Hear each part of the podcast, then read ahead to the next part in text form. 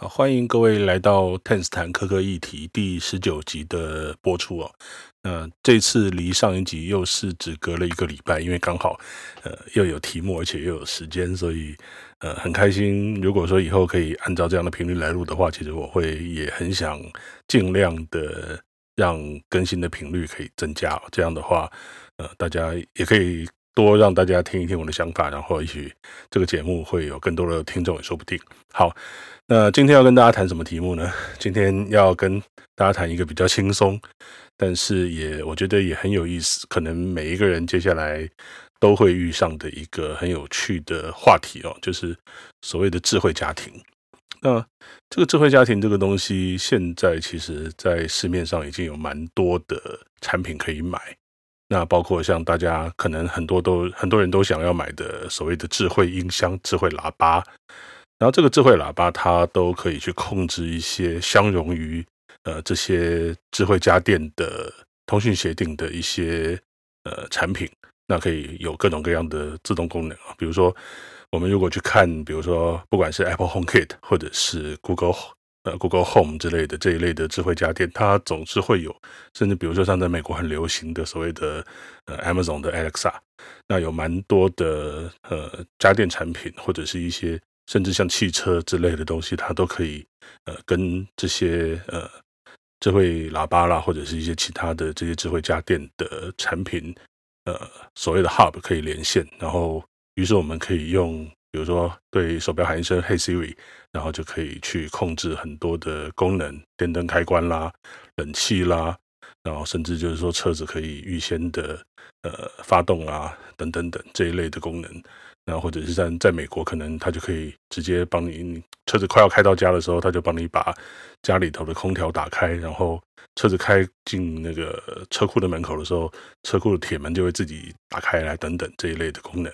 那这一类的东西看起来相当理想。那呃，当然在美国也有很多东西可以买，但是在台湾大概还是刚刚开始而已。那有越来越多的厂商，不过我相信最近一两年会有越来越多的一些相关的产品推出，比如说像呃有蛮多的家电产品，冰箱、冷气啦、洗衣机啦、烘干机啦、除湿机啦等等，都加上了联网功能，然后结合手机，也有一些所谓的智慧运用。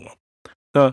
广告的宣传听起来都相当的美好，那实际上买回去之后，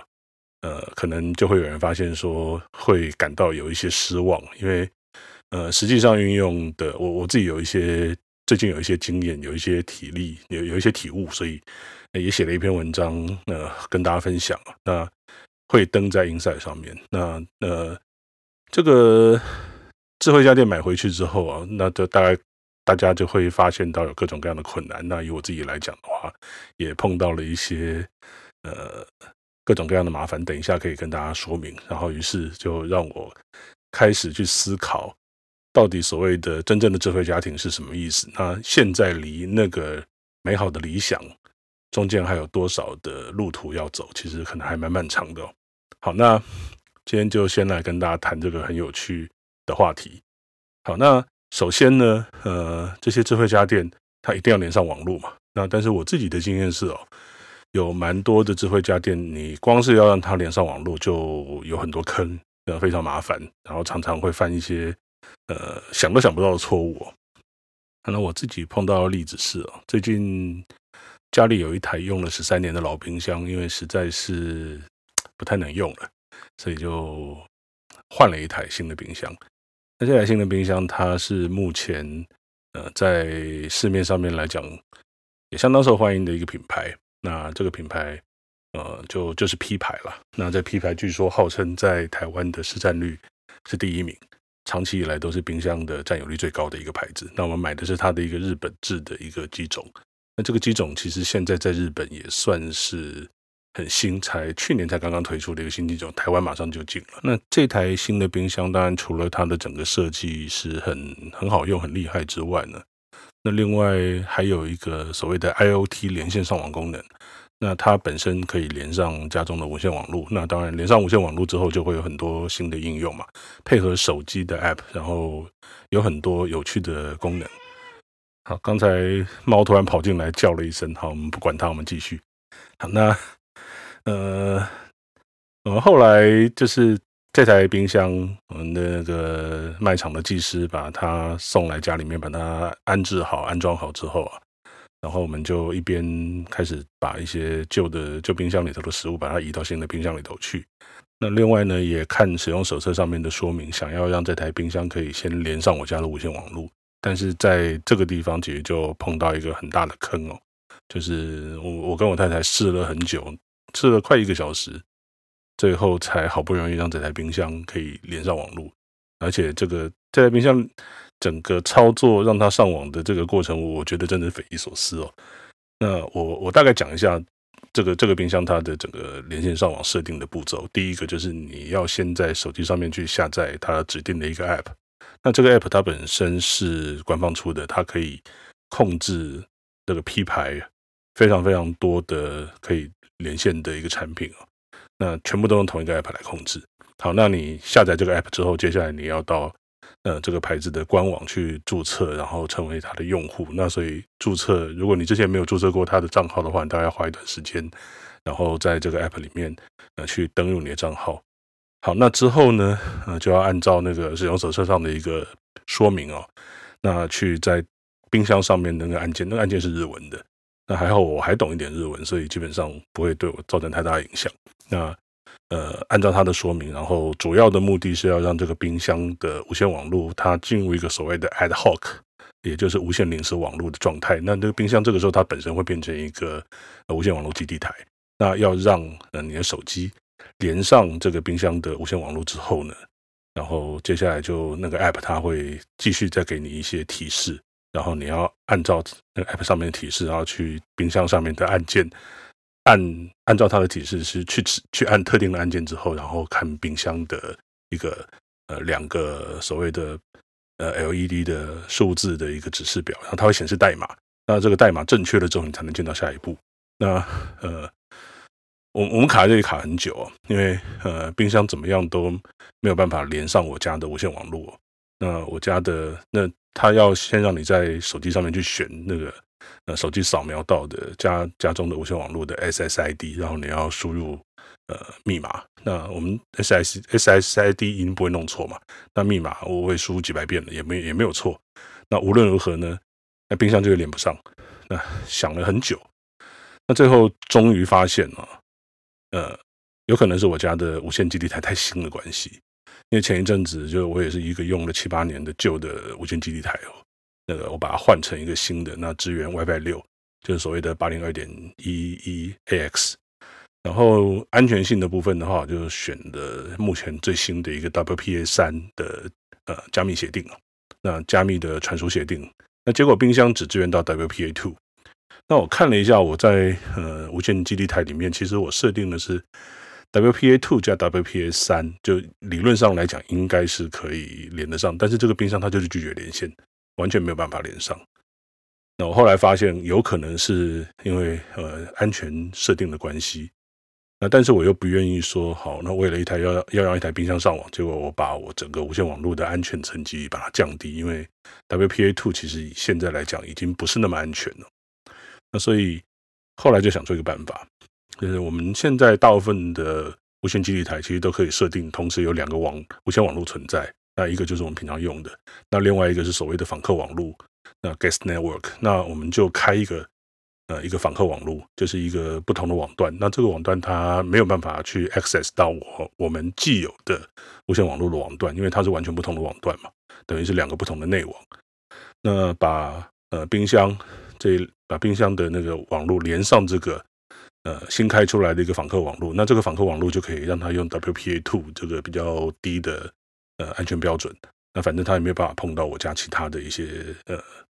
连连线设备啊。那这个网络就等于是给这些呃机给这些机器用的。那好不容易才让冰箱连上网络，那所以呃这个冰箱后来就可以开始就就正确的连上网络之后，你就可以开始来用这个 App 里头的功能。所以这个其实搞半天，其实已经搞了快一个小时。而且我相信啊，就是说，如果是一般消费者，他对于整个网络设定的概念。呃，理解比较不那么清楚的话，他有可能真的就卡在这个地方，然后就就就进不来，就就没有办法进到下一步，可能就变成要找呃技师、找服务站的人员来来帮忙处理啊。那那这个其实就是一个比较麻烦的坑哦。那那我自己觉得说几个不理解的一点啊，第一点就是说这台冰箱它明明就是在日本在二零二零年最新推出的机种，那为什么它的无线网络只支援到八零二点一一 N，然后它的呃无线使用无线网络使用的频率呢只有二点四 G，它没有它不支援五 G 的网络，然后呢它的安全。协定了，也支援到 WPA two 而已。就是 WPA two 其实已经是一个非常老旧的标准了。那照理说，新的一些产品应该要支援到 WPA 三才对。那我是不太知道说为什么这最新的一个家电产品，其实它里面内建的一个网络的连线标准是比较大概是四五年前的这样的一个水准。这个这个其实有点匪夷所思。那另外一个匪夷所思的点是说，呃，有很多的。这一类可以联网的家电产品，其实它都支援一种更方便的连线的方式，叫做 WPS。那这个 WPS 操作起来非常简单，就比如说，呃，我今天随便讲，比如说有一台呃扫地机器人好了，要让它连上网络，那扫地机器人的那设定按钮上面一定会有一个 WPS 的按钮，然后我的无线基地台上也有这样一个按钮。都叫 WPS，那我就要两边同时把这个按钮按下去，他们自己就会 handshaking，他们自己就会去交换一些资料，然后自己把自己设定好。那其实这个非常简单，就是呃，你只要各按一个键就可以完成的无线网络的连线设定。那我是不知道为什么这个 P 牌的电冰箱要要搞这么复杂，就是你还要先让冰箱变成一个基地台，然后手机连上去之后，然后把。那个你家的基地台的账号密码等等资料，把它传上去，然后才能连线。这个这个我就不太懂，他们为什么要这样坚持了。那后来我就再去做了一下研究，因为在台湾，呃，这一类冰箱可以连上网络的日系品牌，不是只有 P 牌嘛？另外一个 H 牌也相当受欢迎。那 H 牌它在台湾也有卖可以上网的冰箱，我就去 download 一下它的使用手册，就发现一模一样。这个 H 牌冰箱它也是跟 P 牌一样。必须要先让这个冰箱本身变成一个 ad hoc 的的这样的一个无线网络 server，一个一个基地台，然后手机 app 连上去，然后再把呃你家的无线网络的 SSID 跟呃连线用的密码传到冰箱，然后最后再切换回来。我我是真的不知道为什么要这样这样这样搞，这 WPS 就这么好用的，那为什么这些日本厂商不用就就不懂。然后另外还有一个德系的品牌哦，就是呃叫 B 牌啦。那这个 B 牌它的冰箱连线就是用 WPS 啊，就是我所以其实有有有厂商用 WPS 可以让冰箱很轻松的上网，那为什么这 P 牌跟 H 牌的这个日本厂商要坚持，就是一定要搞这么复杂？那我相信啊，可能很多服务站的技师，他接到的客诉或者接到的一些支援的服务，就是哎，我家冰箱买了之后上不了网。那那这个显然就是个坑嘛，那为什么要这样？就就搞不懂。所以，如果各位听众朋友，你们中间有人知道为什么这个冰箱要这样设计，或者呃它的道理到底在哪里啊？那欢迎大家呃在那个 Apple Podcast 留言区里面就给我给我指教，让让我知道一下为为什么这样，我真的想不透。好，那这个是连线本身是一个问题哦。那另外一个问题就是说，呃，我我们。想象一下一个理想的所谓的真正的智慧家庭，它里面可能很多东西都必须要能够连线上网，能够彼此沟通，然后彼此协作，那才能够真正发挥一个所谓智慧家庭应该有的一个效果跟功能。那现在有的状况是有很多的家电开始慢慢的具备这样的功能，但是其他的基础建设啦或者其他一些设备还没有的时候，它就不见得能够真正发挥功能。这这怎么讲？举个例子啊，也是一样。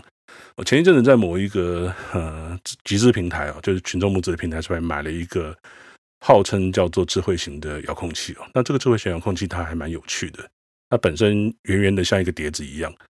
然后你就让它连上家里的网络，那它会它有一个 App，那这个东西它本身相容于呃 Google 的 Google Home 和 Apple HomeKit，那所以呃它可以用来遥控一些家里面本来。不支援，没有办法连线上网的一些传统家电呢，比如说冷气机，像我家冷气五六年前装的，那它虽然有连线上网的的那个模组，但是我没有买，因为很贵，那时候就没买。然后，呃，电视虽然可以无线上网，但是呃，电视的 app 很难用。那其他的像呃，比如说扩大机，扩大机是用无线遥控器嘛，它也可以上网，但是它的 App 基本上也是独立的，而且也不支援这些智慧家电的的这样的呃一些通讯协定一些规范，所以你也没办法用 Hey Siri 来控制它。对，那这个装上这个东西之后，基本基本上就变成多了一个界面，就是你可以利用这个机器来一次。去控制很多台的机器，然后这个机器它本身内建还还还有内建温度跟湿度的侦测器哦，所以我可以在它的 app 里面设定说，比如说温度到达，比如说随便讲，室内温度到达三十度以上的时候，那我就自动叫它开始吹冷气；那湿度到达百分之七十八八十以上的时候，我就叫它开除湿等等。那或者房子里面太冷，那我就叫它开暖气啊，听起来很美好。对，那结果后来买回来之后，我就。才发现一件事情，因为我忘了一件事啊，这很重要。就就是你你家里要开冷气，要开暖气，要开除湿，总要关窗子，对不对？不然的话，那个冷气、暖气都跑出去了，因为有开等于没开，浪费电。结果呢？嗯，在在市面上面似乎是找不到任何的呃这一类智慧家这这类智慧的一些呃，不管是叫 adapter 或者是一些呃东西，反正它可以推得动那个铝门窗，然后把那个铝门窗关起来的，就找不到，就没有这样的东西。关窗帘的机器人是有了，但是好像关铝门窗的没听说。那因为我家这个状况也是五年前搬进来的时候做的，那那个时候基本上也不会想到这件事情。然后就算你要买，今天都买不到了，那五年前它更没有。那所以这就变得很尴尬。就我那个东西买进来之后，就发现它实际上就是没有用，因为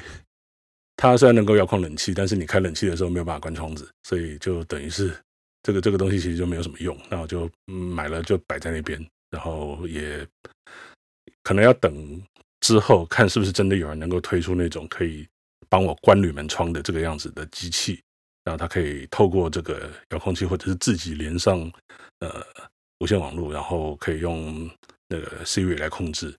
那可能这样的话比较有用。所以这里面其实就反映出一个问题，就是说。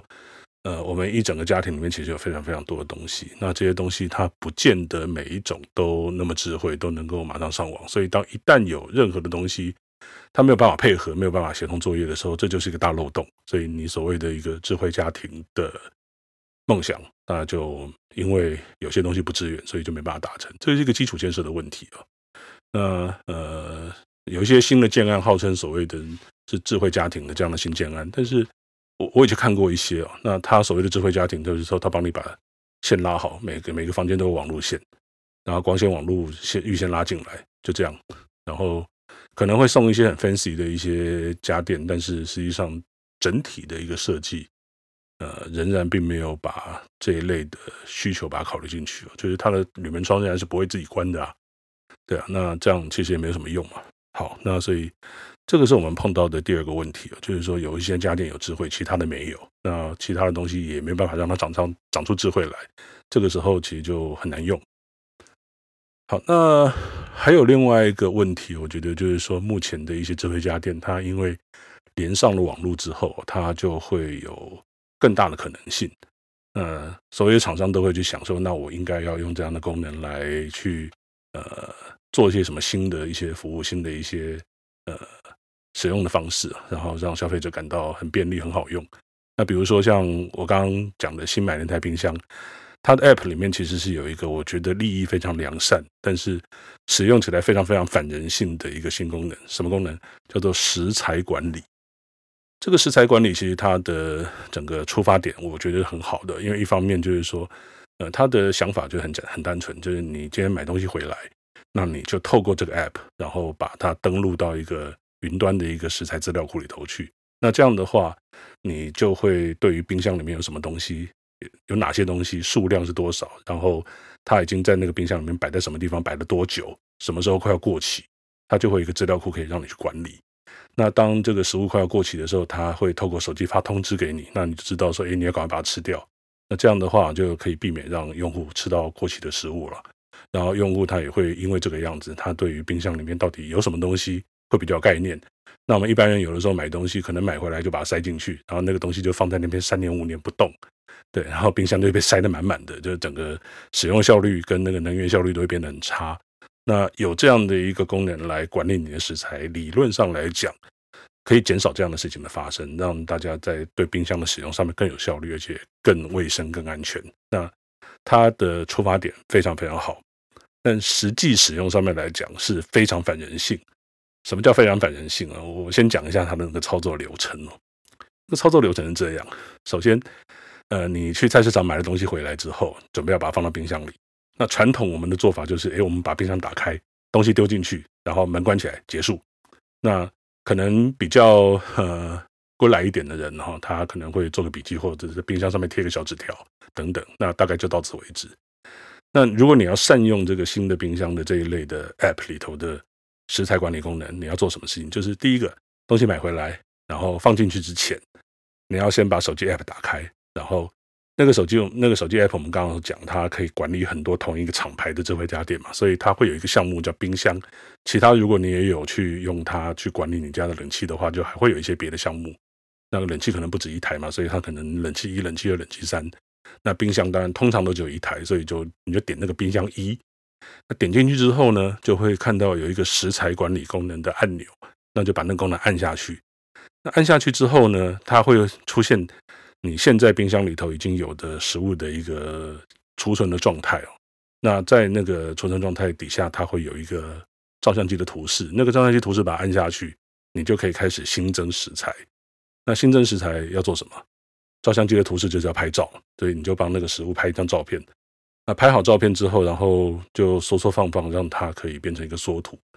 然后接下来呢，要做什么事情？接下来你就要选择这个食物，你是要把它放在冷冻库啦。冷藏室啊，蔬果室，还是什么新鲜急冻室啊，还是什么微解冻的，反正好几个地方你要先选。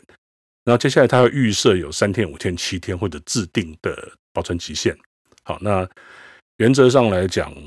做到这样差不多，嗯，做完这几个步骤，食材它就会登录到一个云端的资料库里头去，你你就可以打开 App，你就可以看到这个食材。那它可以按照几种不同的方式来排序，比如说即将到期的是一种排序方式。那你要，你也可以显示所有放在冷冻库里头的食物，或者放在蔬果室的，放在呃那冷藏室的这个样子的，它可以按照好几种不同的方式来储存。可是呢，做到这一步，其实呃，对某一些规模人还不太够，因为为什么？因为我们没有输，我们在上面的步骤里面没有输入这个食材是什么名称哦，所以你如果只做上面那些步骤的话，它显示出来名称就比如说什么项目十五啦。项目二十啦，项目二十一这种很丑的名字哦，你只能看到一个很小的缩图。所以，然后另外呢，有的时候你可能会，比如说买苹果好了，你不会一次只买一颗嘛，你可能一次买个五颗、十颗。然后芭乐你可能买一次买个五颗、十颗，然后就放到冰箱里面去。但是刚才的那样的步骤里面，我们并没有输入食材的数量。好，那所以呢，你如果比较龟毛一点，你希望让那个整个资料库里面的。这些栏位都是比较完整的，那你接下来你还要点进去这个单一的食材，比如说我们刚刚讲的，我们建立了一个项目十三的苹果，点进去之后，你要把那个项目十三改成苹果，然后接下来呢要输入，比如说我买了十颗苹果，那我就要在项数量那个地方要加号，一直按按到十，然后呃，接下来你还可以去输入它保存期限，那如果说一个东西是保存期限两年。在它预设的那个那几个自定的保存期间，最多到九十九天。那我希望说一个，比如说一个调味料，它可以摆比较久。那我可能要设定一下两年之后今天到期，那或者是按照这个食材上面呃标示的这个赏味期限，然后按照它的输进去。所以其实就花很多时间哦。就是呃过去我们东西买回来就塞到冰箱里面就没事了，那顶多做个笔记。那现在是你要用这个 app。呃，光是初步的设定大概三分钟，那你如果完整的设定，把这些资讯都能打，大概四五分钟跑不掉。所以这这买一样东西，你就要设定这么久。你如果今天上菜市场，通常不会只买一样东西，你会买个八样十样，所以你就是重复做八次十次。那那那这个其实就我我是觉得说啦，我比较懒，所以我我觉得这种事情我大概只能撑一个礼拜。那我太太她一开始她是很。很很热心的去把这些东西加进来。那后来我们冰箱买了，大概过一个礼拜之后，我就发现他开始他不太去，只是会会还是会帮他拍照，但是就是我刚刚所讲的前面的设定做完，那后面的呃一些比较详细的，比如说帮食物去打上正确的名字啊，给他一个正确的数量啊等等，他他就不做了。好，那还有一个问题啊，我我们刚刚讲到就已经很麻烦了，更麻烦的在后面。好，你东西吃了之后呢，那你就必须要回到那个 app 里头去，去把你已经吃掉的那个部分把它扣掉。我举个例子来讲，我们刚刚讲说买了十颗苹果嘛，那你拿了一颗苹果把它吃掉了之后，好，那通常我们大部分人都都会忘记这件事情了，但是这个 app 会要求，就是就是如果你要让你的资料库保持正确的话，你就得在吃掉那个苹果的时候，你要回到那个 app 里头去点苹果这一项，然后把原本的数字按一个减号。让它从十变成九，表示你吃掉了一颗苹果，而不然的话，你实际上存在冰箱里头的食物的数量跟你的账对不起来嘛？这个这个其实就是一个对账的问题。对，那今天账有进有出，所以你的账本就必须要有有一个正确的一个反应。那冰箱的食材管理其实是这个意思啊，就是我今天如果说把食物从冰箱里面拿出来，但是我没有在账上把它扣掉，所以我永远都会有一个账在那边。所以等到你十颗苹果都吃完了，那你都没有做这些呃。去扣掉苹果的动作的时候，你打开手机，有的时候你就会收到一个通知，苹果快过期了。然后，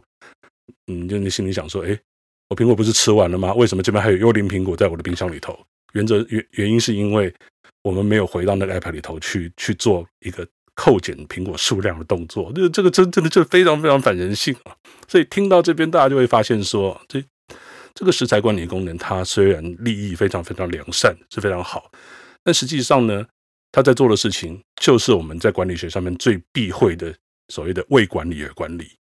就是因为你为了要让一个账本变得很、很、很能够反映冰箱里头的状况，所以你必须要花额外的一大堆的工，然后来去处理管理这个账簿。那我们其实买冰箱的目的是为了要储存食物，把让食物可以保持新鲜，想吃的时候就拿出来吃。对，那你就你在在在这样的一个需求之外，你得花更大的力气。去管理这个账本的正确性，那我觉得任何人都没有办法撑太久了。那如果有任何的呃听众，你买了这样的冰箱，买了这样的功能，然后你很乐在管理这些账本上面，请务必让我们知道，因为我们很愿意为你鼓掌五分钟啊！就是这个真的是不容易做到的事情。好，所以我是觉得像这一类的东西，其实基本上虽然它的功能很强大，但是因为它反人性，所以就。到最后，其实它就变成一个是极乐的所谓的没有用的功能。虽然它很智慧，那而且我们如果从一个比较呃未来学的角度来看的话，这个这个智慧功能其实坦白讲，真的一点都不智慧啊！因为你必须要花额外的功来去管理这个账簿，因为没有办法让冰箱自己管理。那这个当然就是我觉得是一个很过度的一个过程啊，一种很过度的做法。那那那怎么样才能让冰箱？能够自己管理自己的里面有什么食物？其实这个这个其实也有一些讨论。我过去看到一个讨论，就是说我们可以想办法让食物都内建 RFID 晶片了。那 RFID 晶片可能大家呃，如果你有去迪卡侬买过东西，那你大概就知道迪卡侬结账的方法跟其他的超市或者卖场不太一样。其他超市卖场是你要一样一样拿出来，然后给呃收给给收银台的那个服务员去扫条码。对不对？然后就一样一样扫，所以你买十样东西，他就要扫十次。对，那这个这个其实是很浪费时间。那在迪卡侬，它是用了 RFID 的技术，你就是一个篮子提到一提提提给那个收银台，那一放，那收银台那边的机器它就会自动扫描所有的 RFID。所以 RFID 就是它是透过无线电去扫描所有的那个无线电的标签。那有点像我们在过 ETC 的那个闸门的时候的那种原理啊。那那个迪卡侬的呃。收银台它内建的 RFID 扫描器，它就会在瞬间把所有乱成一团，就在在篮子里面乱堆成一团的那个 RFID 全部都一次扫掉，所以他就不用一个一个拿出来，他就是直接会知道你这个篮子里面装了什么东西，装了几样，然后瞬间就把一些资讯就就你该付多少钱就把它算出来了，这个这个非常快。那 RFID 它有好处，假假使说我们就是有这样的好处，所以假使我们能够让所有的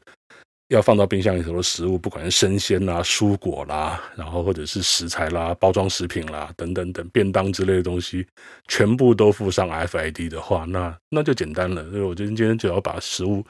往冰箱里面塞，那这个资料库就自动 update 嘛，然后只要把它拿出来，那冰箱也会知道说我拿出来什么东西，那它会自动 update。那理理想上面来讲是非常非常好了。可是 FID 这种东西，其实第一个它虽然不太贵，但是你想你要想要让所有的，比如说超级市场在卖生鲜猪肉，每一块猪肉上面都有个 FID，那这个 FID 要要要就就是一个还蛮大的成本，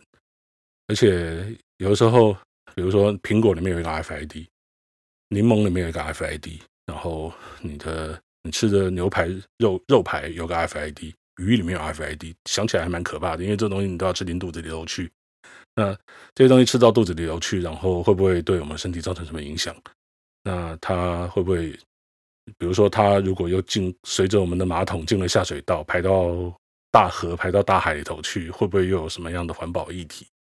我我觉得这个基本上就是一个不太可能实现的一个未来了。就是说，因为你整个国家、整个社会所有的这些农产品的生产体系，通通都要把它 RFID 化，我我觉得这个听起来就很疯狂，基本上不太可能做到。好，那如果不用 F I D 的话，也可以怎么样？就是我觉得另外一个 solution 可能就是 AI。比如说啊，我们的冰箱如果它上面有内建一个摄影机，然后有一个触控荧幕，可以显示出一些讯息，然后可以跟你就不需要再用 App 来互动的话，我们以后啊，然后这个冰箱它可以不管是本机内建，或者是它连上一个云端的一个呃资料库，然后。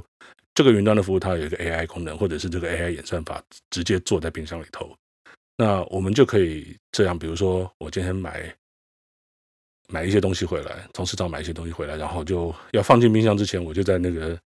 呃冰箱的镜头前面给它给它拍一张照片，扫一下，然后冰箱它就可以透过 AI 的机器学习的方式啊，试着去辨认出这是什么东西，然后去，然后接下来就带出，比如说到底它可以去。猜或者是计算有有多少数量？那这个是什么？它应该要放在什么样的冰箱的哪一个位置？要放在蔬果室，还是要放在呃冷冻库等等？然后，嗯，就那如果他猜错了也没关系，荧幕上面会显示嘛。那那个消费者就可以再告诉他说：“哎，我这个我要放哪里？”那机器那他就利用机器学习的功能，然后把把你的这个偏好把它记下来。